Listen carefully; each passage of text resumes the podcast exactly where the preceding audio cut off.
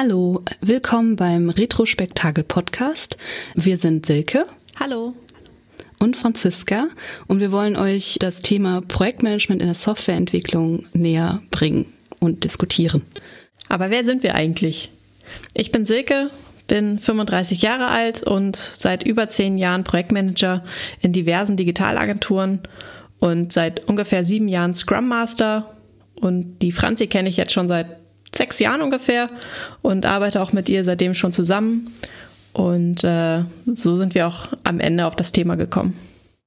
Genau, ich bin Franziska, bin 33 Jahre alt und als Softwareentwicklerin tätig, jetzt seit anderthalb Jahren auch als Freiberufler und vorher habe ich auch etwa acht Jahre in Agenturen gearbeitet, in verschiedenen und äh, auch schon in der Schulzeit, damals äh, im Informatikunterricht, habe ich die ersten Softwareprojekte kennengelernt und im Studium auch schon. Aber ich würde sagen, dass ich erst in den Agenturen wirklich gelernt habe, was es bedeutet. Warum machen wir diesen Podcast eigentlich? Wir haben gemerkt in unserer langjährigen Zusammenarbeit, dass es viele Projektmanagement- und Entwicklerthemen gibt, über die man diskutieren kann, die jeder unterschiedlich sieht und wo auch vor allem die Kommunikation verbessert werden kann, in der Zusammenarbeit Dinge optimiert werden können und haben beschlossen, dass wir euch daran teilhaben lassen wollen, was das genau ist was ein Projektmanager braucht von einem Entwickler, damit er besser arbeiten kann, was ein Entwickler vom Projektmanager braucht, damit er besser arbeiten kann oder sie und damit einfach auch die Zusammenarbeit viel besser funktioniert. Genau, und wir wollen auch von euch lernen, theoretisch, weil wir natürlich in unserer eigenen Blase sind. Ich finde, es ist äh, je nach Team und je nach ähm, Projekt ist es immer ein bisschen anders, wie man arbeitet und ähm, ich bin auch daran interessiert, auch mal ein bisschen zu kennen, wie, also den Horizont zu erweitern, was denn sonst so drum geht. genau. Genau, das ist, ist ja genau das Spannende, dass eben jede Agentur, jeder, jedes Team seinen Weg am Ende findet, wie man zusammenarbeiten kann, wie das am besten effizient funktioniert, aber auch ähm, so, dass es für alle Spaß macht. Und da gibt es so viele Wege und unterschiedliche Methoden, dass wir unsere einmal vorstellen wollen, aber eben auch eure gerne hören möchten. Genau. Und ich habe halt auch selber noch ein ähm, Anliegen, da ich Freiberufler bin ähm, und vorher sehr in der Softwareentwicklungsseite tätig war und jetzt mit der Freiberuflichkeit kommt es halt dazu, dass ich auch Projektmanagementaufgaben übernehmen muss und ähm, möchte mich auch so ein bisschen in die Richtung weiterentwickeln und ich möchte diesen Podcast als Anlass nehmen, auch von Silke zu lernen oder halt auch von anderen. Zu unserem Namen Retrospektakel wollten wir, können wir noch äh, ein paar Erläuterungen sagen. Und zwar kommen, haben wir uns, äh, also mal abgesehen davon, dass wir von diesem Namen ziemlich begeistert sind, ähm, sind, äh, leitet sich dieser Name halt aus dem Name Retrospektive und Spektakel ab.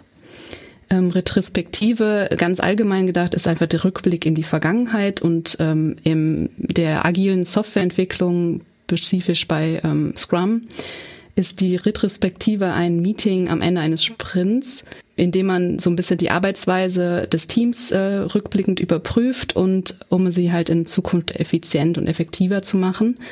Und das passt. Und Spektakel haben wir gedacht, ja, wir machen halt eine Retrospektive im quasi im Großen und Ganzen, also über alle Projekte hinweg und ähm, nehmen uns dabei überhaupt nicht ernst. Deswegen ähm, ist es ein ironisches Spektakel. und damit das Retro-Spektakel. Genau. und äh, als Vorbild für unseren Podcast ähm, können wir noch einen nennen. Ich habe ihn durch Kisilke kennengelernt. Echt? Witzig. Tatsache. Jetzt kommt es rum. Du hast mir damals den Tipp gegeben und seitdem suchte ich den und bin aktueller als du mittlerweile. Das stimmt, du hast mich längst eingeholt. Ich hänge hinterher. Genau. Und welcher Podcast ist das, Silke? Cortex. Was ist Cortex? Cortex ist ein Podcast über zwei äh, IT-interessierte, äh, Technik-interessierte Nerds, die ursprünglich damit gestartet sind, dass der eine vom anderen lernen möchte, warum er Dinge tut, wie er sie tut.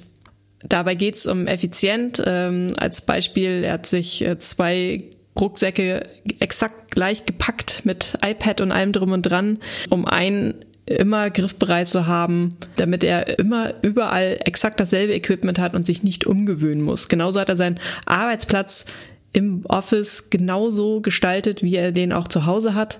Exakt gleich mit derselben Maus, mit derselben, mit derselben Technik, damit er sich nicht umgewöhnen muss und ähm, aus seiner Sicht dabei effizienter ist und äh, eben keine Gedanken daran verschwenden muss, wie er jetzt seinen Arbeitsplatz gestaltet oder was er noch alles benötigt, um jetzt arbeiten zu können, sondern direkt loslegen kann. Ja, oder hat halt dedizierte Geräte nur, die eine einzige Funktion haben. Also er nimmt das, ich weiß nicht, ob es stimmt, aber er nimmt das Tablet und er weiß, wenn ich das Tablet an dem arbeite, dann werde ich jetzt Konzepte schreiben und nur das machen. und Facebook ist ausgestaltet und alles Mögliche. Genau, alles Private ist äh, von diesem Tablet verbannt worden. Genau, aber ein Beispiel von vielen, aber ja, der Podcast behandelt halt diese Arbeitsweisen, wie man mal, äh, wie, wie die zusammenarbeiten und äh, ich finde es super interessant und es ist auch immer so ein Beispiel, also die bringen auch immer so Toolbeispiele raus, was sie benutzen und wie sie es benutzen und äh, das ist auch super interessant. Aber warum ist das jetzt eigentlich für uns interessant? Also ich denke mal nicht, dass wir jetzt hier anfangen werden, ähm, Tools im Detail zu besprechen oder als so so nerdig, nerdig an die Seite zu gehen. Aber äh, wir finden das Format relativ gut. Also es ist immer ein Gespräch, was dann entsteht und ähm, auch eine Diskussion dazu. Und es wird einfach interessante Einblicke geben in die Denkweise von Leuten. genau. Und ich finde, die Grundidee des Podcasts entspricht ungefähr dem, was wir auch verfolgen. Es geht halt um die Zusammenarbeit und mit anderen Menschen oder die, eigene Arbeit und ähm, wie man diese effizienter gestalten kann, wie man sie, äh, wie man besser arbeiten kann, dass man sich selber überprüft und schaut, was mache ich da eigentlich, warum mache ich das, bringt mich das zu meinem Ziel und wenn nein, was kann ich daran ändern? Und das ist im Prinzip ja das, was wir auch so ein bisschen verfolgen. Bei uns hauptsächlich in der Zusammenarbeit zwischen Projektmanagern und Entwicklern. Aber das finde ich halt so das Spannende, dass man ähm, sich da auch eben anguckt. Und bei uns wird es sicherlich auch so sein, dass wir mal in Jira reingucken und schauen, wie wir uns da organisieren und wie wir mit dem Tool umgehen. Das wird sicherlich mhm. passieren, aber wie Franzi schon sagte, jetzt nicht in der Tiefe, dass wir jetzt alle Tools, die wir je benutzt haben, besprechen werden. Nee, ich glaube auch nicht. Und vielleicht nochmal so einen Bogen zu machen zur heutigen Episode. Also bevor wir anfangen können, so ein bisschen detailliert in irgendwelche Technologien oder in so Details zu gehen, müssen wir einfach so ein paar Grundlagen schaffen. Ähm, es geht halt um Softwareentwicklung, speziell in, im Internet Bereich oder halt im Webtechnologiebereich und Projektmanagement. Und wir müssen erstmal erklären, was ist das eigentlich? also jetzt will ich nicht das Internet erklären, aber zumindest so einen groben ähm, Zusammenfassung, was sind Softwareprojekte oder wie, was sind Eigenschaften von Softwareprojekten? Und heute geht es auch noch darum, einfach so ein bisschen ähm, abzugrenzen, was macht eigentlich ein Projektmanager und was macht ein Softwareentwickler. Genau, also wichtig ist halt tatsächlich, dass wir einfach vom selben sprechen. Einfach, so wie man es in guten Projekten ja auch macht, dass man einmal das gemeinsame Vokabular klärt, dass einfach alle wissen, wovon reden wir eigentlich. Wie Franzi schon sagt, wichtig sind dafür die Software-Projektarten. Welche gibt's überhaupt und welche sind für uns die, auf die wir den Fokus legen? Weil es gibt natürlich in der klassischen Softwareentwicklung wird halt sehr, sehr viel nach Wasserfall gearbeitet. Wasserfall meint die Aufteilung des Projekts in mehrere Phasen, die dann nacheinander ausgeführt werden. Das heißt, wir haben zum Beispiel eine Anforderungsanalyse, dann wird erstmal ein Konzept geschrieben, dann wird ein Design entwickelt, bevor es überhaupt in die Entwicklung selbst geht, äh, meistens dann auch nochmal unterteilt in Frontend und Backend. Und am Ende wird getestet und dann erst sieht der Kunde das. Und genau das ist auch ein Riesennachteil, dass der Kunde erst am Ende sieht, was bekommt er da eigentlich für sein Geld. Ein Vorteil ist, die Phasen können unabhängig voneinander umgesetzt werden von den einzelnen Teams. Das heißt, wenn jetzt gerade die Designer Zeit haben, können die halt schon mal daran arbeiten, während die Entwickler noch in einem anderen Projekt hängen. Die Anforderungen sind meistens am Projektanfang schon alle bekannt. Und nicht jeder Kunde möchte überhaupt involviert werden in diesen ganzen Entwicklungsprozess und ist froh darüber, gar nicht behelligt zu werden, sondern erst am Ende ein Ergebnis zu sehen.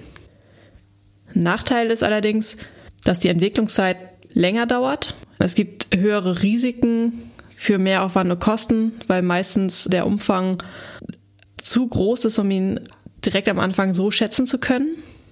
Oder es treten halt dann doch noch viele Fragen auf, die noch geklärt werden müssen. Es gibt Dinge, die gar nicht so genau definiert werden konnten. Auch wenn die Anforderung bekannt war, ist sie aber in ihrem Detailgrad meistens doch noch recht grob, dass man da eben Detailfragen erst während des Projektes hat und meistens kommen genau dann die Themen zur Sprache, die doch nochmal ordentlich Geld kosten. Genauso gibt's auch äh, Änderungswünsche vom Kunden, die er natürlich dann auch erst nach dem Projekt stellen kann, weil er erst dann etwas sieht. Und äh, meistens kommt dann sowas, oh, das habe ich mir aber anders vorgestellt. Und das ist natürlich dann nicht so schön. Oder hinter dem Button lag dann doch noch eine ganze große Funktion, die wir nicht gesehen haben. Ja, genau, das ist gab's auch schon. genau. Ähm, Genau, aber was natürlich Vorteil ist an so Wasserfallmodell oder was auch immer in der das Lehrbuch Softwareentwicklung ähm, genannt wird, ist einfach, man hat also eine Annahme, man hat am Anfang alle Anforderungen erhoben und weiß sie halt, weiß die Anforderungen, dann kann man eigentlich auch komplett das Projekt theoretisch schätzen und eine Zahl dahinter, also einen Festpreis dahinter setzen. In der Praxis ist das natürlich unrealistisch, weil man halt sehr viele Anforderungen vergisst und mhm. einfach wenn so ein Projekt so komplex wird, dann sitzt du erstmal Tage, Wochen daran, überhaupt die Anforderungen äh, zu verstehen, die Schätzung zu machen und dann hast du definitiv wahrscheinlich die auch äh, Schätzung verfehlt. Also das ist unrealistisch. Ja. Also, aber dazu später, denke ich mal. Entgegen der äh, klassischen Softwareentwicklung gibt, äh, stellt die agile Softwareentwicklung ähm, mit den Methoden zum Beispiel Scrum und Kanban. Bei der agilen ähm, Softwareentwicklung sind die Anforderungen am Anfang noch nicht 100% klar. Es werden eher so grob definiert, was zu tun ist. Und dann wird man, äh, geht man in kleinen Schritten vor, bündelt Arbeitspakete, die dann in einem bestimmten Zeitrahmen umgesetzt werden. Der Kunde hat die Möglichkeit, den Stand der Entwicklung während des Projektentwicklung quasi einzusehen und darauf noch zu reagieren, also neue Wünsche zu äußern oder halt auf den gerade den Markt zu ändern, wenn sich da irgendwas neue Technologie entwickelt und man sagt, okay, jetzt müssen wir den Fokus doch nochmal auf X setzen, dann wird, könnte das noch mit einfließen.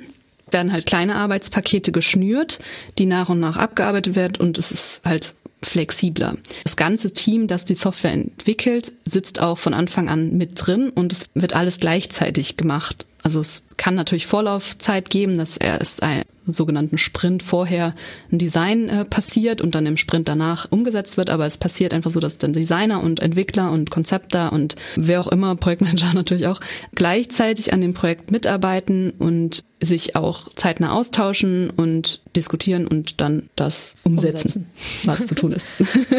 genau. genau. Das ist ja auch noch ein äh, großer Nachteil vom Wasserfall, dass ja eben die Entwickler erst am Ende der Kette eingebunden werden. Das heißt, der Designer und Konzepte haben irgendwas kreiert und dann kommt der Entwickler und muss es umsetzen und hat eigentlich keine Möglichkeit mehr darauf zu reagieren. Das heißt, wenn der Designer sagt, ich hätte gerne die und die Gestaltung der Seite, ähm, sei es ein Teaser, den er besonders kreativ umsetzen möchte oder ein Slider, der äh, irgendwelche tollen Funktionen hat, kann der Entwickler jetzt nicht mehr sagen, das funktioniert so nicht.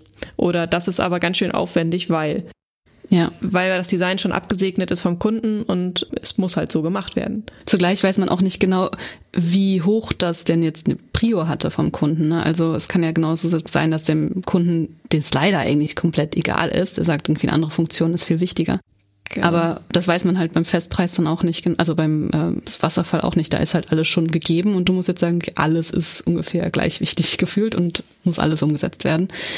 Während genau. man bei agiler Softwareentwicklung ja auch dann eine zeitnahe Priorisierung bekommen kann vom Kunden und der kann nochmal äh, einschreiten und sagen, okay, Aufgabe X ist aber jetzt doch wichtiger als Y und sollte vorgezogen werden. Genau. Da kommt man auch zum nächsten Vorteil, weil ein Prinzip ist zum Beispiel, dass man nach einem solchen Sprint oder einem Arbeitspaket eigentlich eine fertige Software hätte. Nicht im Sinne von kompletter Umfangreich, aber man hat einfach ein fertiges kleiner MVP, äh, sogenannten, also ein Minimal Viable Product, ein für sich stehendes, fertiges Produkt, mit dem man theoretisch live gehen könnte. Vor allem hast du die Möglichkeit, in jedem Sprint auch zu definieren, was ist denn der Business Value für den Kunden und der Kunde kann da mitbestimmen und sagen, Es ist aber total wichtig, dass wir als erstes einen Newsletter verschicken können, weil wir unbedingt wollen, dass unsere Kunden besser informiert werden und äh, wir mehr Leads generieren wollen etc. Das kann dann vor der Entwicklung eines Blogs stehen zum Beispiel. Und das kann der Kunde eben mitentscheiden und damit ist er mit einem Newsletter dann auch schneller auf dem Markt als in einem klassischen Wasserfallprojekt, wo dann alles am Ende erst fertig ist. Dann ist halt Newsletter und Blog Teil ja. der gesamten Umsetzung und erst wenn alles wirklich fertig ist, dann bekommt der Kunde was.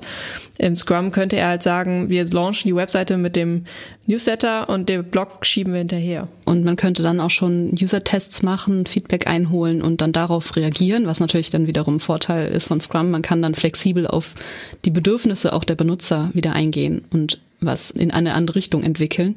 Was beim Wasserfallmodell hat man halt Annahmen getroffen, was der Benutzer eigentlich haben möchte, der später Webseite. Und wenn das nicht stimmt, dann erfährt man davon halt erst am Ende des Projekts, wenn es schon fertig ist. Aber man merkt schon so ein bisschen, wir sind natürlich große Fans von agiler Softwareentwicklung. Da haben wir jetzt sehr viele Vorteile, aber es gibt natürlich auch äh, Nachteile von agiler Softwareentwicklung. Und zwar weiß man halt den Umfang am Anfang nicht und dadurch kann man auch nicht wirklich abschätzen, wie viel Aufwand am Ende das Projekt bedeuten wird. Man kann es schon grob sagen, klar, sonst wäre es ja gar nicht möglich, sonst würde, glaube ich, keine Agentur nach Scrum arbeiten. Aber es ist auf jeden Fall deutlich schwieriger, weil sich eben ganz schnell auch Änderungen ergeben.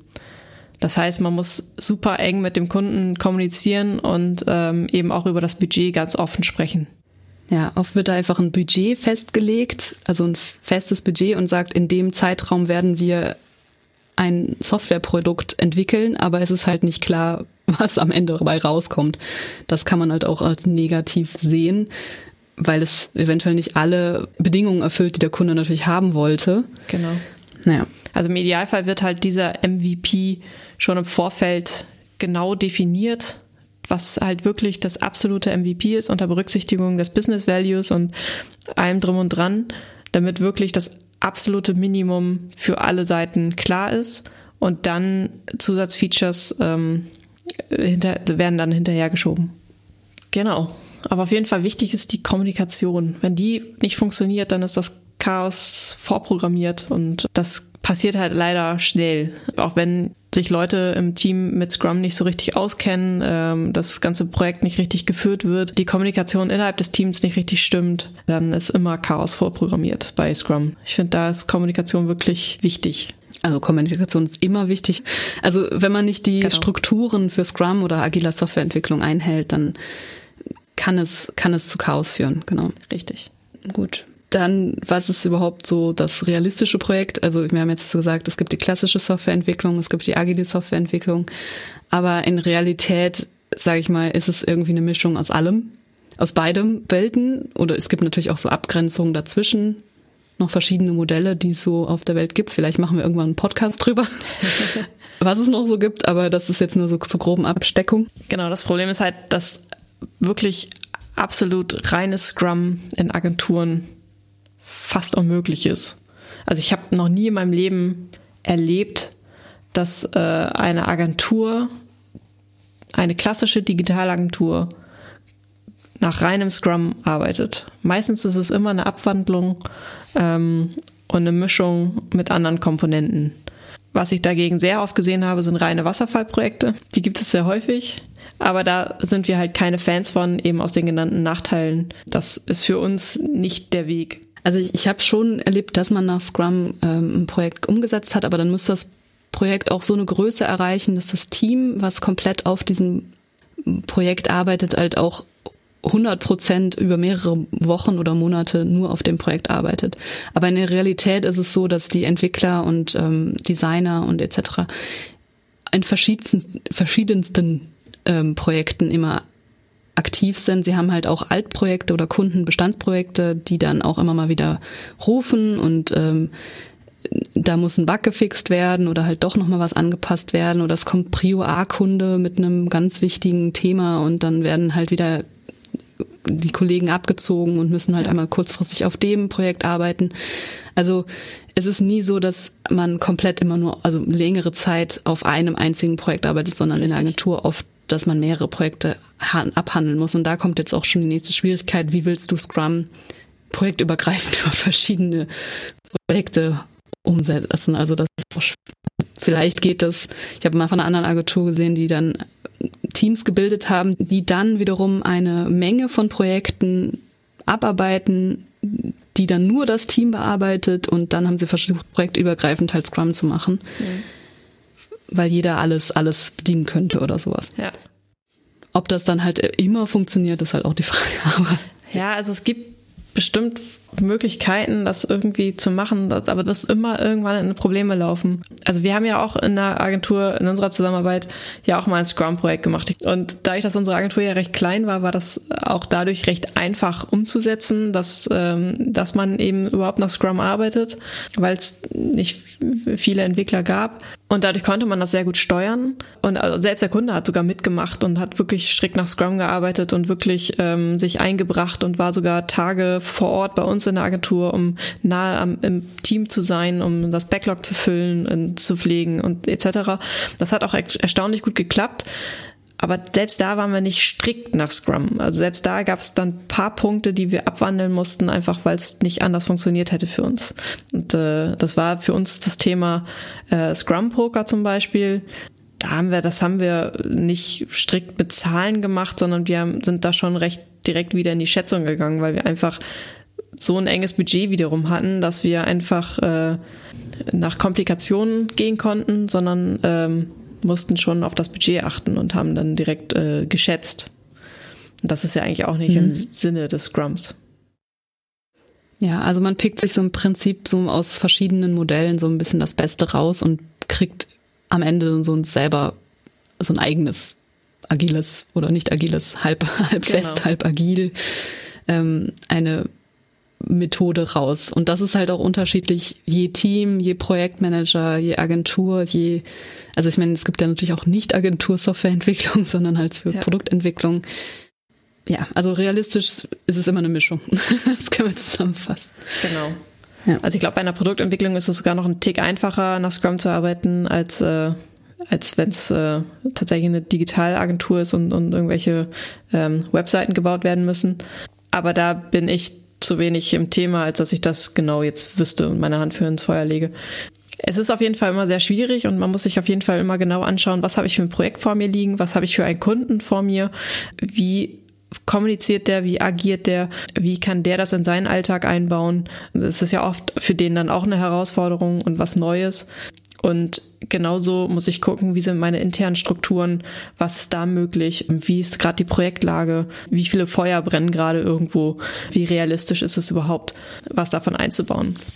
Und wir haben halt in unserer Zusammenarbeit gemerkt, dass es halt viele Punkte von Scrum gibt, die sich sehr leicht einbauen lassen, die immer funktionieren und es gibt halt Punkte, die sind dann, gehen dann ein bisschen ins Detail, die sind dann ein bisschen schwieriger, die man aber auch im Notfall mal weglassen kann, weil das dann nicht ganz so strikt nach Scrum sein muss, damit das Projekt trotzdem funktioniert. Man kann eigentlich mhm. zusammenfassen und sagen, was immer dazu gehört und Teil wirklich jeder Projektart ist, ist wirklich klare Kom Kommunikation, sowohl zum Kunden als auch intern. Es ist das Erwartungsmanagement, das ist absolut wichtig ähm, auf allen Seiten und eben ordentliche Strukturen. Das, die muss man sich schaffen, egal wie chaotisch gerade die Agenturlage ist, weil tausend Projekte gerade gleichzeitig gemacht werden müssen. Man braucht innerhalb des Projektes dennoch klare Strukturen, die man sich wirklich schaffen muss, was auch dann für den Entwickler wieder einfacher ist, vom Projekt zu Projekt zu springen, weil er sich dann auch eben schneller zurechtfindet. Projekthopping. Ja, genau. Ja, also die, das, das wäre schön, wenn alle Projekte auch innerhalb einer Agentur gleich gehandhabt würden. Sage ich mal. Was für ein utopischer Wunsch. ein utopisch. Eine Utopie. Das wird, Aber das ist real, nicht realistisch. Jeder nicht. Projektmanager handhabt irgendwas immer ein bisschen anders und auch Entwickler sind anders. Ähm, manche hassen Schätzung, also eigentlich wer, wer mag Schätzung, aber also manche sind halt ein bisschen strukturierter, manche nicht. Ja. Das ist richtig, ja, genau. Also tatsächlich gibt es ja meistens in den Agenturen schon übergreifende Strukturen, die für alle gelten. Das sind meistens Confluence-Strukturen, ähm, wo werden Dokus festgehalten, wo wird äh, was auch immer festgehalten. Also das so grobe Sachen gibt es ja schon tatsächlich in jeder Agentur. Aber so projektbezogene Sachen, wie organisiere ich mich in Jira, wie arbeite ich mit Jira, das habe ich festgestellt, ist tatsächlich von Projekt zu Projekt, also von PM zu PM unterschiedlich. Und meistens gibt es auch der PM so ein bisschen vor, weil der die Kommunikation mit dem Kunden macht und der sich mit dem Kunden eben dazu abgestimmt hat, wie man das strukturieren möchte. Und dadurch lässt es sich halt leider nicht vermeiden, dass es in jedem Projekt irgendwie anders sein wird. Wichtig ist halt, dass man das dann klar und deutlich macht, gegebenenfalls sogar irgendwo dokumentiert, damit man, wenn jemand neu aufs Projekt kommt oder ähm, von einem Projekt ins andere springen muss, sich eben dann doch zurechtfindet schnell. Mhm. Okay, jetzt haben wir lange über Projektarten und äh, wie ja. es in der Agentur läuft gesprochen. Da könnten wir eigentlich schon eine ganze Episode füllen. Aber der eigentliche Plan war ja, dass wir über die verschiedenen Rollen sprechen. Was macht eigentlich ein Projektmanager und äh, was macht ein Softwareentwickler? Richtig. Ich fange mal an mit, ähm, was macht eigentlich ein Entwickler? Und zwar ähm, ganz grundlegend erstmal ein Entwickler ist nicht gleich Programmierer. Also Programmieren wäre einfach nur diese Tätigkeit, dass ich schreibe Code und eigentlich tut ein Entwickler noch ein bisschen mehr. Und zwar ist er halt auch Konzepter, vor allem technischer Konzepter. Es muss, er ist Tester, also er muss seinen Code testen. Er ähm, manchmal auch Designer, weil mal eben schnell was scribbeln kann man vielleicht auch mal als Entwickler machen, wenn jetzt nicht direkt ein ganzer Designprozess abgewickelt werden soll grundlegend ist er ein Problemlöser, sag ich mal. Er ist der Kunde, hat ja irgendein Problem und das soll über Technik gelöst werden. Das muss man, man muss halt dann verstehen, was ein Kunde eigentlich haben möchte oder ihm auch verschiedene Alternativen vorschlagen, Konzepte vorschlagen, wie das geht in der Software. Er muss auch ein bisschen abschätzen können, wie viel Aufwand das ist. Man muss Code debuggen, das heißt einfach untersuchen, Fremdcode, also Code von jemandem anderes oder von seinem eigenen Code, den man vergessen hat, wie was man da geschrieben hat vor einem halben Jahr, muss man untersuchen, um halt zum Beispiel Fehler rauszufinden, warum Fehler passieren. Eventuell ist man auch dabei, dass man einfach mal Content pflegt, also Inhalte in ein System einpflegt, weil der Kunde das nicht kann oder nicht möchte oder wir es halt bezahlter bekommen, dass wir das tun. Zudem nehmen wir halt häufig fertige Systeme oft, also Open Source Programme wie äh, Content Management Systeme und so werden oft verwendet. Also müssen wir da die aufsetzen, konfigurieren. Eventuell sind wir halt auch Sys-Admins und müssen ein bisschen Server konfigurieren und äh, etc. pp. Also Entwickler ist nicht gleich Programmierer, würde ich sagen. Was ist denn dann ein Lead-Dev? Ein Lead-Dev. Abgrenzung Lead-Dev zu Dev. Ein Lead-Dev ist projektabhängig der Hauptentwickler, kann man so sagen. Ähm, er ist derjenige, der so ein bisschen der Teamleader ist, der Entwickler. Er ist eventuell der zentrale Ansprechpartner für den Projektmanager, um halt auch ähm, Technologien, neue Konzepte zum Beispiel abzustimmen oder Aufwandsschätzungen zu machen. Eventuell ist der Lead-Dev auch mit beim Kunden vor Ort, um irgendwelche neuen Anforderungen zu erheben oder halt ähm, Dinge zu besprechen. Da sind nicht unbedingt die Junior-Entwickler mit dabei. Also das Lead Dev heißt nicht unbedingt, dass das ein Senior Developer ist, aber ähm, zumindest ist er, hat er den Hut auf, um behält auch den Überblick über das Gesamtprojekt. Also dort hat die, die Entwickler hat so seinen Bereich, den er abarbeitet, aber der Lead-Entwickler behält halt den Überblick, was von den anderen Entwicklern alles gemacht worden ist, macht eventuell auch die Haupt-Code-Reviews und entscheidet über grundsätzliche äh, Dinge wie Grundbasistechnologien, die wir verwenden und so weiter. Und was macht ein Projektmanager? Was macht ein Projektmanager? Äh, ein Projektmanager ist für die Planung Überwachung, Steuerung des gesamten Projekts zuständig. Dazu gehört auch der Abschluss des Projekts. Das ist auch immer ganz wichtig. Das wird gerne mal vergessen. Zur Planung gehört alles, was zur Vorbereitung eines Projekts gehört. Das heißt, man muss sich mit dem gesamten Team zusammensetzen, man muss mit dem Kunden zusammen die Anforderungen klären, man muss schauen, dass ein Konzept vorliegt, dass alles an Materialien da ist, was äh, sowohl diese Designer, Konzepte als auch Entwickler benötigen. Es muss ein Zeitplan gemacht werden, wie ich glaube, dass das Projekt durchgeführt werden kann, bis wann, mit welchen Leuten, ähm, mit wie viel Budget, mit wie viel Zeit und Manpower. Das ähm, geht ja in einem gewissen Grade schon so, dass je mehr Entwickler ich draufsetze, desto weniger lange dauert das Projekt. Irgendwann kommen wir bestimmt auch nochmal in irgendeiner Episode dazu. Funktioniert das natürlich aber auch nicht mehr, weil es dann, wenn zu viele Entwickler auf einem Projekt sind, dann stehen sie sich eher im Weg. Es ist wichtig, das Projekt zu überwachen während der gesamten Zeit. Das heißt, ähm, ich muss das Budget im Auge behalten, ich muss den Zeitplan im Auge halten, ich muss Probleme aus dem Weg schaffen. Das heißt, während der ganzen Entwicklung tauchen mit Sicherheit Fragen auf von Seiten der Entwickler an den Kunden. Die müssen geklärt werden. Gegebenenfalls muss auch nochmal ein Workshop mit dem Kunden gemacht werden, um Themen im Detail zu klären. Es ist wichtig, die Ressourcen im Blick zu behalten, dass ich eben genügend Leute zur Verfügung habe, durchgehend, auch wenn auf anderen Projekten Feuer brennen, dass ich trotzdem meinen Zeitplan möglichst beibehalte und vielleicht sogar dann auch äh, mit anderen Entwicklern nochmal aufstocke oder austausche. Dann ist es wichtig, das Projekt zu steuern. Das bedeutet, dass ich den Kunden im Blick behalte, mit dem Kunden das Erwartungsmanagement kläre, schaue, dass jede Seite alles hat, was sie braucht. Für Kunden sind das meistens irgendwelche Reports. Wie stehen wir im Zeitplan? Wie ist das Budget? Wie ist die Website-Analyse gerade zurzeit? Ähm, was fehlt uns noch, dass der Kunde auch seine To-Dos liefert? Meistens muss der auch noch irgendwas vorbereiten, wie Texte oder Konzepte oder andere Dinge, Zugänge. Ähm, und von unserer Seite gibt's natürlich dann auch immer sehr viel. Das heißt, ich muss schauen, dass die Entwickler ihre Probleme immer zeitig gelöst bekommen. Das Erwartungsmanagement im Team muss ich auch klären. Das heißt, die Entwickler haben natürlich auch ihre eigenen Vorstellungen vom Projekt. Die muss ich mit dem vom Kunden mappen. Und äh, genau, zum Abschluss des Projekts ist es wichtig, dann auch nochmal nachzuhalten, wie war das Projekt? Was lief gut? Was lief nicht so gut? Wie ist der Launch gelaufen? Waren wir in Zeitplan? Hat der Launch gut geklappt? Wie ist die Stimmung? Das ist auch sehr wichtig, die immer im Blick zu behalten. Auch von der Geschäftsführung, wie ist die Stimmung? Ja, genau. Auch die Geschäftsführung gehört dazu, auf jeden Fall. Die ist auch immer sehr wichtig. Die wollen auch bei Laune gehalten werden, mit guten Zahlen. Und Geld. Was ist jetzt dann der Unterschied zwischen einem normalen Projektmanager und einem technischen Projektmanager oder Scrum Master? Tatsächlich ist der Unterschied da.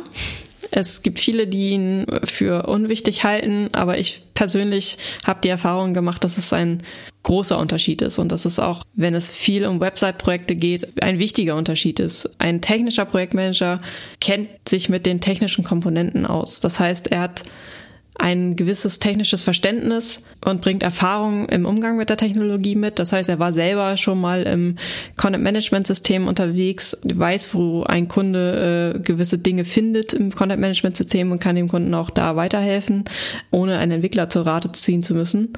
Er weiß, wie eine Webseite aufgebaut ist, ähm, was da technisch hinterhängt. Er kennt sich vielleicht auch mit einem PIM aus, weiß, was all die ganzen Technologien auch dahinter sind, weiß, was ein Hoster ist, was dazugehört gehört, wie man eine Datenbank bestellt beim Hoster. Was ist das überhaupt? genau. Ja, genau. Da hat er halt ein gewisses Grundwissen. Er weiß, wie ein, wie ein äh, Release-Management vonstatten geht, ähm, was dazugehört was ein Deployment ist. So, das sind eigentlich so wichtige Themen, die gerade im Bau eines äh, Shop-Systems oder einer ähm, Webseite sehr, sehr häufig vorkommen. Und gerade wenn man Entwicklern zusammenarbeitet, ist auch sowas wie Release Management ein sehr, sehr häufiges Thema, wo man immer wieder drüber stolpern wird. Und wenn man sich damit nicht auskennt, ist das halt eine Hürde. Und eine Hürde in der Zusammenarbeit, in der Kommunikation und bringt halt auch manchmal Probleme mit sich. Wenn man das weiß, läuft alles ein bisschen flüssiger und reibungsloser und man kann auf einer ganz anderen Ebene mit den Entwicklern sprechen. Das hat halt einfach wahnsinnig viele Vorteile. Und auch mit dem Kunden, weil du manche Begriffe einfach verstehst und vielleicht auch dem Kunden etwas genauer in Kundensprechweise wieder erklären kannst, falls genau. dieser nicht ganz so technisch versiert ist. Richtig, genau. Also zum einen kann ich Kunden das besser erläutern, was da gerade passiert, auch wenn äh, Fehler auf der Seite sind und ein Entwickler mir erklärt, was da passiert ist, kann ich das dem Kunden viel besser weiter erklären, weil ich verstehe, was der Entwickler mir da gesagt hat. Genauso kann es aber auch sein, dass man auch mit einem technischem Leiter auf Kundenseite zu tun hat und dass der der Auftraggeber ist. Das kann halt auch sehr gerne passieren. Und dann redet der in mhm. diesem ganzen Entwickler Deutsch. Und mhm. als PM hätte man echt schlechte Karten, wenn man das dann nicht unbedingt versteht und musste sich jedes Mal einen Entwickler mit zu Rate ziehen, wenn man mit dem technischen Leiter spricht. Ja, oder halt den Entwickler direkt mit ins Gespräch mit reinziehen. Ja, das meine ich, genau. Dafür, genau, ist dann halt der Lead-Entwickler vielleicht dazu da, dass man ihn dazu nimmt ähm, Auf jeden für Fall. solche Sachen. Aber wenn man natürlich, also eigentlich wollen die Entwickler ja nicht mit dem Kunden sprechen. Ja, genau. Ich mache das natürlich auch ab und zu, dass ich den Lead-Entwickler mir mit in ein Meeting nehme, weil es einfach Dinge gibt, die kann er dann noch mal besser erklären als ich, so, weil er nun mal der Entwickler ist. Und ähm, auch wenn ich technischer PM bin und vieles verstehe und äh, vieles kann und auch selber erklären kann, gibt's halt einfach auch bei mir natürlich Grenzen, wo es einfach sinniger ist, äh, den Entwickler selber reden zu lassen. Mhm. Aber es ist natürlich im Alltag hilfreich, wenn man einfach auf dieser anderen Ebene schon direkt sprechen kann und ähm, nicht direkt unten anfängt, sondern in der Mitte. Und äh, mhm. alles, was da drüber ist, da gibt's dann den Lead-Entwickler für. Ja. Aber ein technischer PM kann eigentlich auch jeder werden. Also es ist nicht so, dass das eine Rocket Science ist und man irgendwie denkt, oh, ich bin gar kein technischer PM, ich bin nur normaler PM. Ich, was mache ich denn jetzt? Es ist so ein schleichender Prozess. Du genau. wächst dann ein bisschen zum Technischen rüber, wenn du oft in Softwareprojekten PM gemacht hast. Genau, wenn du viele Softwareprojekte machst, dann wirst du automatisch irgendwann zum technischen PM, weil du einfach verstehst, was die Entwickler dir sagen irgendwann. Wichtig ist einfach, dass man immer wieder nachfragt und äh, keine Scheu hat, auch Entwickler darauf anzusprechen und zu sagen, ey du, ich verstehe dich gerade nicht, kannst du es mir bitte nochmal für mich erklären, weil ähm, das, ich möchte es gerne verstehen. Und so lernt man dann über die Zeit. So habe ich das halt auch gemacht. Also ich habe halt, als ich angefangen habe äh, als Projektmanager, habe ich auch nicht als technischer Projektmanager angefangen, sondern als äh, war auch in einer klassischen Digitalagentur. Es war halt auf einer anderen Ebene. So, ähm, ich habe dann auch schon mit dem Content Management System zu tun gehabt und habe mich darin zurechtgefunden und konnte Texte anlegen und Seiten bearbeiten und so und so weiter. Aber weiter ging das halt nicht. Und ähm, dann habe ich aber irgendwann gesagt, so okay, ich interessiere mich für dieses Technische und ich möchte da gerne mehr darüber wissen und bin dann zu einer Agentur gewechselt, die eben sehr, sehr technisch arbeiten und sehr, äh, also nur Webseiten machen, nur Shops äh, umsetzen und wo ich direkt mit Entwicklern zu tun habe und habe einfach ständig Löcher im Bauch gefragt. Ja, so bin ich zu meinem Wissen gekommen. Mhm. Und was ist jetzt der Unterschied zum Scrum Master? Scrum Master ist natürlich nochmal eine Ausbildung, ein langes Seminarwochenende mit viel Paukerei und äh, dann hat man den Titel Scrum Master. Im Endeffekt bedeutet das aber, dass man eben ähm, als Scrum Master in Scrum-Projekten tätig sein kann und darf. Heißt, ein Scrum Master ist im Prinzip auf Scrum-Projekten so eine Art Projektmanager, der sich aber mit den Scrum-Methoden auskennt und die auch anzuwenden weiß. Ja, und meistens gibt's aber trotzdem noch einen extra Projektmanager, der das Projekt im Überblick behält. Der ne? Scrum Master ist ja eher so, die Methoden des Scrums müssen eingehalten werden und der versucht dann so ein bisschen abzublocken zwischen. Das ist die Kunde klassische Definition eines Scrum Masters, aber ich habe, also jedes Mal, wenn ich nach Scrum gearbeitet habe, war ich sowohl als auch. Also ich war dann immer beides ja. in einem, ähm, weil das einfach. Wenn wir bei dem realistischen Projekt haben wir nicht. Genau. Ich habe ne, schon mal in einem Projekt gearbeitet, ähm, wo das tatsächlich war, dass der Scrum Master eine eigene ständige Person war, die unabhängig vom Projektmanagement war. Mhm. Ähm, aber in der Realität, klar, war es in meinen Projekten auch meistens so, dass Scrum Master auch der Projektmanager gemacht hat. Meistens sind die Projekte, also ergeben entweder das Budget nicht her, dass man es äh, trennt und zwei Personen dafür hat, oder es ist nicht komplex genug. Wenn aber das Projekt sehr, sehr groß ist und auf längere Zeit ausgelegt ist, dann macht es auch auf jeden Fall Sinn, das zu trennen, definitiv. Dann ist aber auch meistens das Budget dafür da. Mhm. Gut, zusammenfassend kann man ja nochmal sagen, warum ist eigentlich ein Projektmanagement so wichtig in einem Softwareprojekt? Lass doch die Softwareentwickler einfach los, die programmieren schon. Nicht. Wenn sie Softwareentwickler aussuchen durften, was sie tun, ha, oh dann würden die sich verlieren wahrscheinlich in Kleinigkeiten, sage ich mal, oder einfach immer nur die, äh, die, die Rosinen sich rauspicken aus dem Projekt. Ja. Das Einfache vielleicht vorziehen oder ähm, andere sind dann natürlich immer nur das Komplexe vorziehen, weil sie da Bock drauf haben, aber nicht unbedingt auf den Kunden agieren. so. Aber ja, also Projektmanager sind auf jeden Fall wichtig, um halt Budget im Auge zu behalten, weil ich glaube, als Softwareentwickler hat man das nicht so im Blick. Man ist immer so ein bisschen in seinem eigenen Tunnel. Was noch so? Genau, ja, Entwicklern geht es ja eher um schönen Code und da ist, spielt halt Budget dann nicht so die oberste Rolle, wenn sie entwickeln. Ja, oder Zeit, Timings. Das äh, hängt ja sehr stark zusammen. Deswegen ist es wichtig, da jemanden außerhalb des Entwicklerteams zu haben, der einfach da einen Blick drauf hat und den Entwickler auch gerne mal ermahnt und sagt, hier, erfasse deine Zeit. Ja, erfasse deine Zeit. Genauso ist es aber auch so, dass der PM natürlich der zentrale Ansprechpartner ist, sowohl vom Entwicklungsteam für irgendwelche Probleme und halt aber auch auf Kundenseite, dass natürlich der Kunde weiß, ich, wenn ich ein Problem habe, dann spreche ich nicht direkt mit dem Entwickler, sondern ich frage den, äh, den Projektmanager erstmal. Und das ist gut. Zum einen, weil der Kunde weiß, ich muss den Projektmanager X ansprechen und nicht, ich, ich überlege mal, welchen Entwickler ich jetzt gerade rauspicke. Ähm, und zum anderen ist es natürlich, blockst du damit natürlich die, ähm, den Kunden vor dem Entwicklerteam ab, die ja entwickeln sollen. Ne? Also die sollen ja Richtig. arbeiten und nicht sich damit beschäftigen, was der Kunde gerade wieder für Probleme hat. Ja. Äh, das, ist, das klingt jetzt gerade so ein bisschen fies. Ja, aber es ist ein zentrales äh, Thema ist natürlich ähm, das Abblocken vor so von, von so Kleinigkeiten oder Sachen, die einen aus der Arbeit rausreißen, die eigentlich zu tun ist, so, so grob gesagt.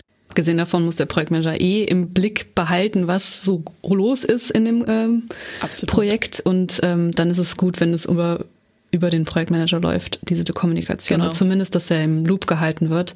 In manchen Projekten machen wir es ja, dass der Kunde auch im Jira mit drin, also im, im Ticketing-System mit drin arbeitet und ähm, wir dann direkt mit dem Kunden auch kommunizieren, aber bei besonderen Problemen oder wenn es halt neues Budget erfordert oder etc., muss es halt immer noch über einen Projektmanager laufen. Richtig. Nur wenn der PM das mitbekommt, kann er auch mit dem Kunden über Mehraufwände und Budgetprobleme oder generell irgendwelche Probleme, die es gibt, sprechen und sie aus dem Weg schaffen. Mhm. Genau, und nicht nur der Kunde wird halt in Zaum gehalten, um es mal so in diesem Sprech zu sagen, sondern natürlich auch andere Faktoren innerhalb der Agentur, also andere PMs, die was von dem Entwickler wollen, aber der ist ja gebucht für Projekt XY, der sollte jetzt nicht oder soll irgendwas erledigen in einem anderen Projekt und sollte nicht abgezogen werden, kurzfristig von dem anderen oder genau. Ich als Entwickler erwarte auf jeden Fall von einem Projektmanager, dass er sie die Kommunikation mit dem Kunden hauptsächlich führt, also vor allem was so budgetmäßig vereinbart wird und zu klären ist. Und je nach Kunde, also wenn es natürlich gut läuft und man mit dem Kunden ähm, direkt kommunizieren, das kann funktionieren, aber vor allem in neuen Projekten am Anfang sollte es wahrscheinlich oft über den Projektmanager laufen, bis man sich so ein bisschen eingegroovt hat und alle wissen, wie der andere tickt. ja dann erwarte ich halt auch, dass mir der Projektmanager so als Zeit freischaufelt, dass ich auch zum Entwickeln komme, also so ein bisschen Stressfaktoren fernhalten. Das kann halt der andere Projektmanager sein, der irgendwas von einem will, aber auch andere Entwickler oder halt der Kunde selbst oder wen auch immer. Zum anderen erwarte ich halt, dass das auch ein bisschen projektübergreifend geplant wird und nicht so ad hoc irgendwelche Sachen reinkommen. Also ich möchte auch so ein bisschen früh in Projekte, also mit, mit integriert werden, dass man so ein bisschen weiß, was abgeht, aber auch irgendwie das Große und Ganze muss halt überblickt werden, was eigentlich zeitentechnisch in den nächsten Wochen, Monaten oder so ansteht. Das ist auch so eine Aufgabe, die eher ein Projektmanager macht, denke ich. Und natürlich sowas wie Budgetplanung und Ressourcenplanung, also welcher, wann arbeitet ein Entwickler an welchem Projekt. Ja, und wie viel Zeit hat er dafür? Also ich als Projektmanager erwarte vom Entwickler wiederum, dass er mir bei der Kommunikation von komplexeren Themen mit dem Kunden oder an den Kunden zur Seite steht. Das heißt, er muss das nicht alleine mit dem Kunden diskutieren. Da möchte ich schon auch meistens gerne dabei sein. Aber es gibt halt, wie gesagt, auch bei technischen Projektmanagern ein Level, wo es dann einfach auch aufhört mit dem eigenen Wissen, ähm, wo es einfach sinniger ist, wenn der Entwickler direkt mit dem Kunden spricht und da brauche ich als Projektmanager dann einfach auch den Support und erwarte das dann auch, dass in solchen Fällen dann auch bereit ist, mit dem Kunden direkt zu sprechen. Ich erwarte auch eine zeitnahe Zeiterfassung. Eins der wichtigsten Themen aus meinen Augen. Ähm, weil das doch Von mir kriegst du keine äh, Widerworte. Nein, nein. Franzi, du bist auch ein Vorbild. es gibt halt aber leider auch echt Entwickler, die das gerne vergessen und die dann so eine Woche später mal anfangen, ihre Zeiten zu erfassen und wissen aber eigentlich dann schon gar nicht mehr, was sie da gemacht haben. Und genauso gibt es auch Leute, die acht Stunden buchen und reinschreiben Bugfixing. Was mir so als Projektmanager so gar nichts sagt, weil, also, also das ist für mich eine viel zu grobe Zeiterfassung. Das geht auch detaillierter. Das ist auf jeden Fall ein wichtiger Punkt. Dann ist für mich wichtig, dass Timings eingehalten werden, beziehungsweise zumindest kommuniziert wird, wenn absehbar ist, dass das Timing nicht eingehalten werden kann.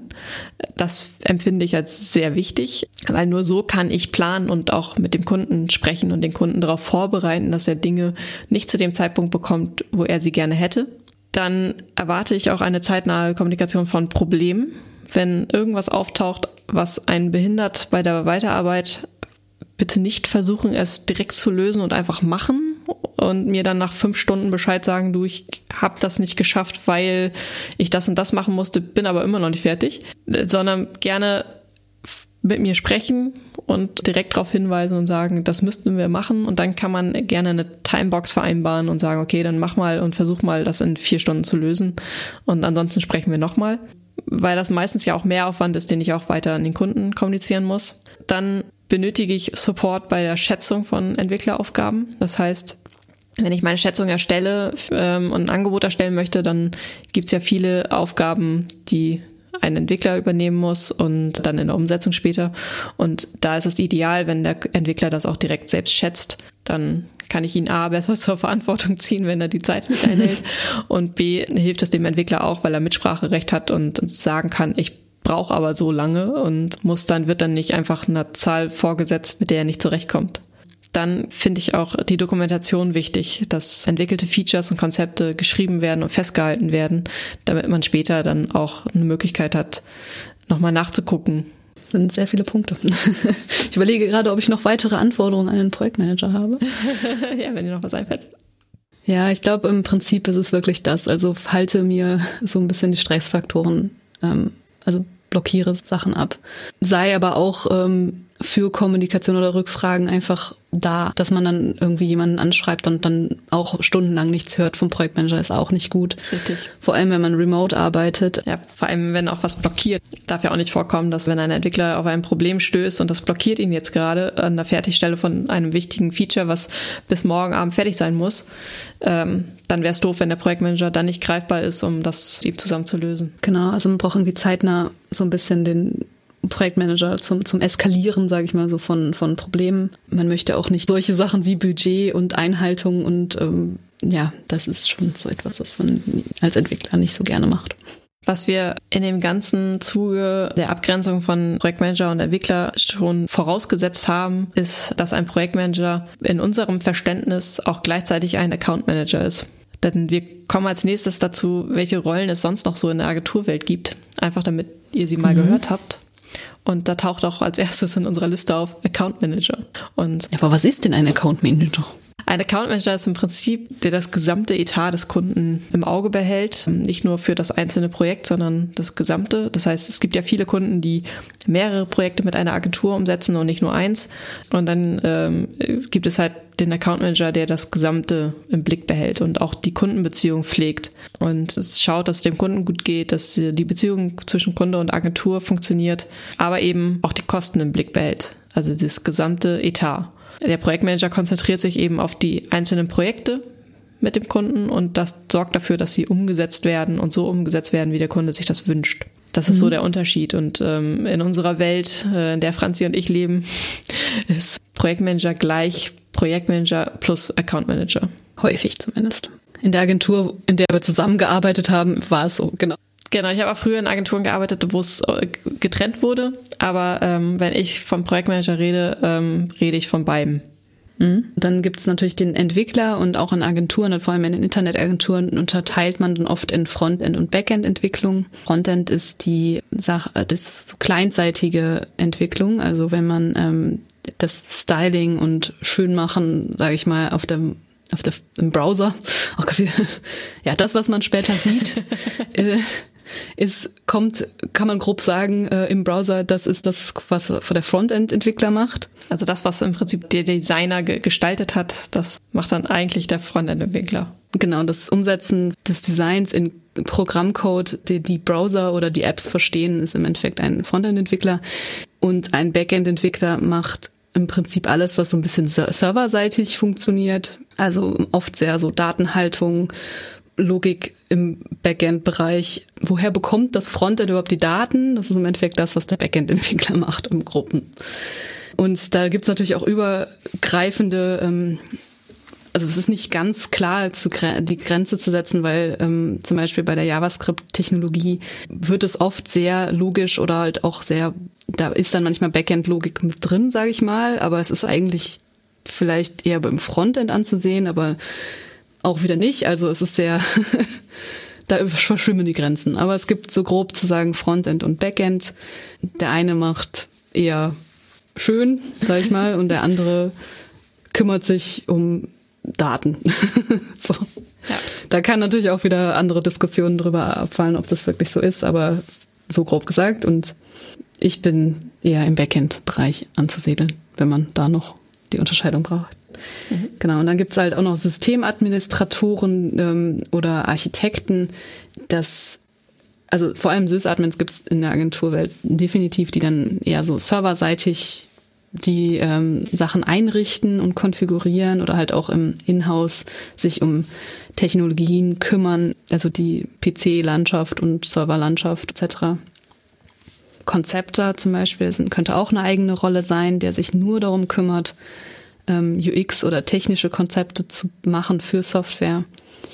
Ähm, oft ist es so, UX-Designer oder Konzepter ist manchmal eine Rolle oder zumindest ist es im Design oft anzusehen, aber nicht unbedingt. Also zum Beispiel ist meine Schwester auch UX ähm, und die würde zum Beispiel sagen, dass sie jetzt nicht Designer ist. Also sie kann auch mal ein bisschen Button schön machen, aber das so komplett Design würde sie nicht machen wollen, aber sie kann dafür die ganze Usability Bereich und User Experience konzipieren. Und technische Konzepte, wie gesagt, das kann auch sein, dass es ein Entwickler macht, aber ähm, dafür könnte es auch eine eigene Rolle geben. Dann beim Design waren wir schon und manchmal gibt es auch den Tester in Agenturen, also die Rolle des Testers, der nur User-Tests macht zum Beispiel, also wirklich dann gar nichts vom Programmieren vielleicht weiß und einfach nur im Browser dann die Tests durchführt. Oder es ist tatsächlich ein Entwickler, der ähm, automatisierte Tests schreibt für den Softwarecode und nur das tut. Das äh, ist vor allem, glaube ich, in größeren Softwarehäusern ähm, zu sehen, dass diese Rollen getrennt werden. Genau, also ich kenne das auch getrennt. Nur in kleineren Agenturen wird es dann gerne mal von einer Person gemacht oder sogar ausgelagert. Es gibt ja mittlerweile sogar Angebote, dass man eine Gruppe von Leuten beauftragen kann, dass sie äh, User-Tests durchführen. Mhm ich kenne das aber auch getrennt und wir hatten ganz früher in der ersten Agentur, in der ich gearbeitet habe, gab das äh, die Entwickler, die getestet haben. Es gab jemanden, der das funktionale Testing übernommen hat. Das heißt, er hat wirklich gecheckt, ob jeder Button funktioniert und dahin führt, wo er hin soll. Mhm. Und es gab die Reinzeichnung, die eigentlich aus einer analogen Welt ähm, existiert, äh, die eigentlich eher Plakate reingezeichnet haben. Ich weiß nicht, wie das korrekte Verb dafür ist, aber mhm. die haben halt dann auch das Design-Testing übernommen. Also die haben sich halt dann die Seite ange angeschaut und geguckt, ob das Design mit dem ursprünglich konzipierten Design vom Designer übereinstimmt und ob das auch den Qualitätsansprüchen des Kunden übereinstimmt. Also es gibt ja auch Kunden, die ein eigenes CI-CD haben und damit muss die Webseite dann ja auch konform gehen. Hm. Also meine Rollen waren jetzt in der letzten Zeit eher so, dass Testen und Entwickeln dazugehörte. Also es war dann in dem in der letzten Agentur war es jetzt nicht so, dass es einen eigenen Tester gab, der nur das gemacht hat, sondern man war eher ähm, selbst auch der Tester oder mal ein anderer Entwickler hat den Code von jemandem anderen getestet. Mhm. Oder man, aber man hat zum Beispiel beim Entwickeln des Codes selbst den Test, den automatisierten Tests dazu geschrieben. Also und eventuell hat beim Code Review noch jemand anderes dann gesagt, okay, teste aber noch mal das und das oder mhm. später kam noch was anderes dazu. Aber manchmal hat auch der technische PM getestet. Genau, aber das sind dann ja die funktionalen Tests dann eher. Die machen ja keine dann Also sie schreiben ja keine Tests, sondern die, die machen dann diese funktionalen Tests und Design-Tests und gucken, ob das dann auch so alles schön ist und äh, ob die Buttons so funktionieren.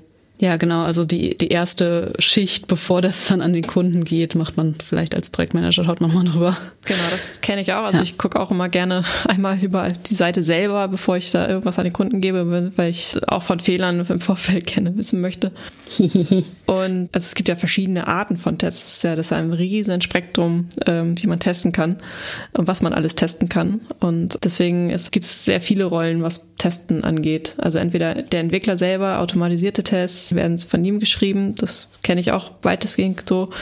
Funktionale Tests, ob, bevor das an den Kunden geht, werden entweder vom PM durchgeführt oder von einer anderen Person oder einem anderen Entwickler. Design-Tests auch vom technischen PM oder PM generell oder von einer anderen Person. Und dann gibt es diese User-Tests, die ich auch angesprochen habe, die ähm, dann ja sogar auch versuchen, die Website kaputt zu bekommen, wenn es zum Beispiel ein Shop ist und auf Fehlerjagd gehen und wirklich äh, alles mhm. versuchen aufzudecken, was irgendwie kaputt gehen könnte. Aber wehe, wer, sie werden nach ähm, Anzahl der Bugs, die sie finden, bezahlt. Genau. Ich hatte mal so einen Fall, da, da wurde der Tester so kreativ und hat jeden Pixel, was nur so um einen Pixel verschoben worden ist, angemeckert als Bug. Das war schlimm. Ja, das hat also auch alles so seine Vor- und Nachteile. Ja, damals war ich noch im Frontend tätig. Echt? Seitdem nicht mehr. okay. Nein. Also ganz am Anfang hat man irgendwie mehr, mehr beides gemacht. Also hm am Anfang der Agenturen habe ich äh, halt Frontend und Backend gemacht oder halt so ein bisschen Backend gelernt und dabei auch Frontend gemacht. Mittlerweile mache ich eigentlich noch Backend-Projekte. Damit sind wir eigentlich im Prinzip auch schon fast am Ende unserer ersten Episode. fast, also schon. Fast, genau. Wir hoffen, dass es euch so einen allerersten Einblick geben konnte mit, was sind überhaupt so die Begriffe, mit denen wir jonglieren und die wir so verwenden und ähm, was ist so unsere Abgrenzung des Ganzen. Was wir euch jetzt noch nicht verraten haben und was wir aber jetzt machen werden, ist, äh, was wir noch so an spannenden Themen für euch vorbereitet haben. Uh. ja, die, die nächste Episode wird sich darum drehen, dass wir über wann ist ein Projekt erfolgreich äh, quatschen. So ein bisschen über Erfolgsfaktoren oder zumindest in die Richtung gehend. Und konkret äh, werden wir über das magische Dreieck sprechen. Damit endet der Teaser. Dann ähm, eine der nächsten Episoden wird halt auch über Schätzungen gehen ähm, oder die Kommunikation mit dem Kunden. Und ähm, natürlich werden wir auch, denke ich mal, über Zeiterfassung sprechen. Manche verfluchen es, manche lieben es. Aber notwendig ja. ist es auf jeden Fall. Ja, und äh, Projektcontrolling an sich, also das interessiert mich zum Beispiel, weil ich ja dann so denke, so, okay, was macht man denn eigentlich als Projektmanager mit den ganzen Zeiten, die erfasst worden sind? Verrate ich gerne. Ich bin so gespannt. ich glaube, äh, auch ein, ein Thema war, glaube ich, so Angebotserstellung. Wollten wir auch mal dran gehen. Richtig, ja, genau. Das ist auch ein wichtiges Thema. Wann was kommt, das werden wir jetzt noch nicht verraten, weil das lassen wir dann die Entscheidung bei uns. wir können vielleicht nochmal zusammenfassen, was wir jetzt eigentlich heute besprochen haben, grob. Mhm. Also wir haben erklärt so ein bisschen, was klassische Projektentwicklung und agile Softwareentwicklung ist als Projektarten. Und dann da grundsätzlich gesagt, dass realistisch gesehen es nie das eine oder das andere nur ist, sondern eigentlich irgendeine Mischung aus allen Welten und je Team auch unterschiedlich und je Kunde, je Projektmanager unterschiedlich sein kann. Und äh, ein Entwickler ist nicht gleichzusetzen mit einem Programmierer, das ist mir ganz wichtig. Genau, und ähm, sowohl Projektmanager als auch Entwickler haben unterschiedliche Projektrollen und Verantwortungsbereiche äh, in der Softwareentwicklung und manchmal überlappen sich diese auch. Und ganz wichtig, nur eine gute Kommunikation und gewisse Regeln erlauben eine reibungslose Zusammenarbeit zwischen Entwicklern und PMs. Das hast du sehr schön gesagt. ja, Schaut euch auf jeden Fall mal den Cortex-Podcast an. Ist auf jeden Fall auch noch so eine Empfehlung, die wir geben können, falls ihr den noch nicht kennt. Werden wir natürlich auch in die Show Notes, diese sogenannten, mal reinschreiben. genau, das können wir gerne machen. Jetzt können wir auch sowas sagen. Eine andere Podcast-Empfehlung, das ist jetzt so aus meinem privaten Bereich, würde ich den Ausdrucksstark-Podcast empfehlen. Der Herr Felix hat mir ähm, beim Setup oder halt beim Podcasten haben wir uns im Vorhinein ein bisschen geholfen. Und das ist auch ein sehr interessanter Podcast, der einem erklärt oder versucht beizubringen, wie man richtig äh, sich ausdrückt, sprachlich, was mir auch nicht unbedingt so einfach fällt. und der auch echt viele Punkte hat, die einem gar nicht bewusst waren. Also ich habe da schon sehr viel gelernt. Mhm. Mal sehen, ob er uns ein Review gibt, wie wir gesprochen haben. Wie, äh, vielleicht zählt er ja, wie viel wir halt gesagt haben, wie viele Äs dabei waren. Oder ähm. Und ähm, wie viele Sätze ich grammatikalisch nicht korrekt beendet habe. das ist halt auch schwer. Halt. Aber wir üben noch und wir hoffen, dass es mit Mal zu Mal besser wird. Wir entschuldigen uns für jegliche Fauxpas, die wir vielleicht äh, gemacht haben. Und wenn ihr sonstige Fragen oder Anregungen habt, wir freuen uns auf jedes Feedback. Schickt es uns an feedback at retrospektakel.de. Wir freuen uns von euch zu hören und sind für alles offen, sowohl Kritik als auch Lob. Zur Erinnerung, nächstes äh, Episode kommt bestimmt bald. Da geht's dann über das magische Dreieck. Und ähm, das war's, oder? Ja, genau. Wo kann man uns noch finden? Auf äh, Twitter und Instagram kann man uns finden über Retrospektakel Podcast. Einfach irgendwie suchen. Dann findet ihr uns schon. ja, wir hoffen, dass ihr uns auch in der nächsten Episode ähm, hört und weiter verfolgt. Abonniert uns gerne. Und wie gesagt, wir freuen uns von euch zu hören. Bis dahin, genau. macht es gut. Ciao. Tschüss.